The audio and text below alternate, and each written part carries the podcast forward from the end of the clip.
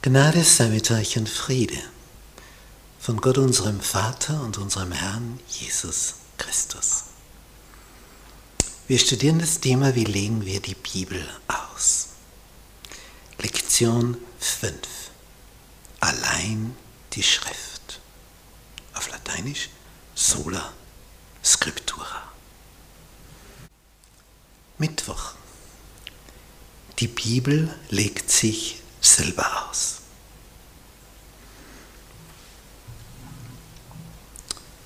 Unser Hauptthema für das ganze Viertel lautet ja, wie legen wir die Bibel aus? Und hier gibt es schon eine feine Antwort. Die Bibel legt sich selber aus.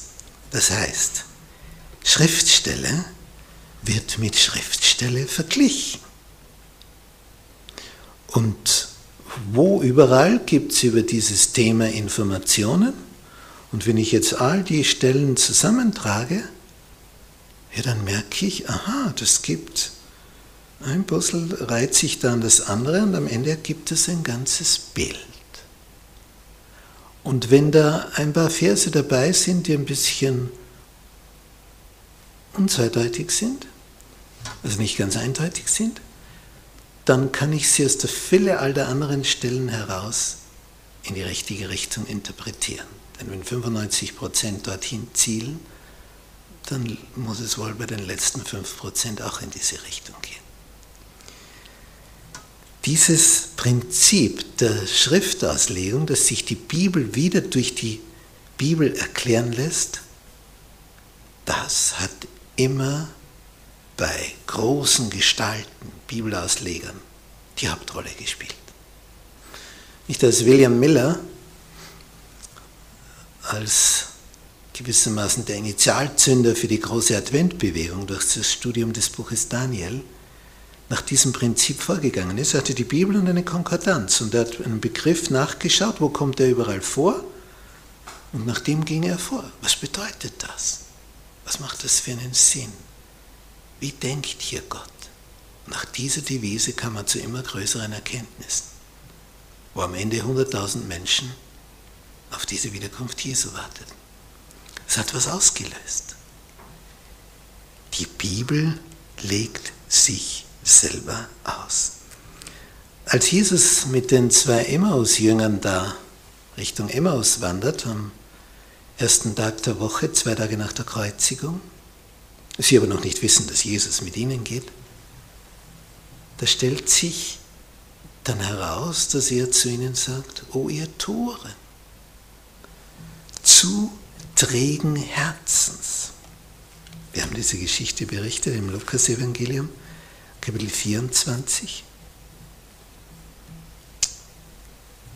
Zu trägen Herzens seid ihr all dem zu glauben, was die Propheten geredet haben.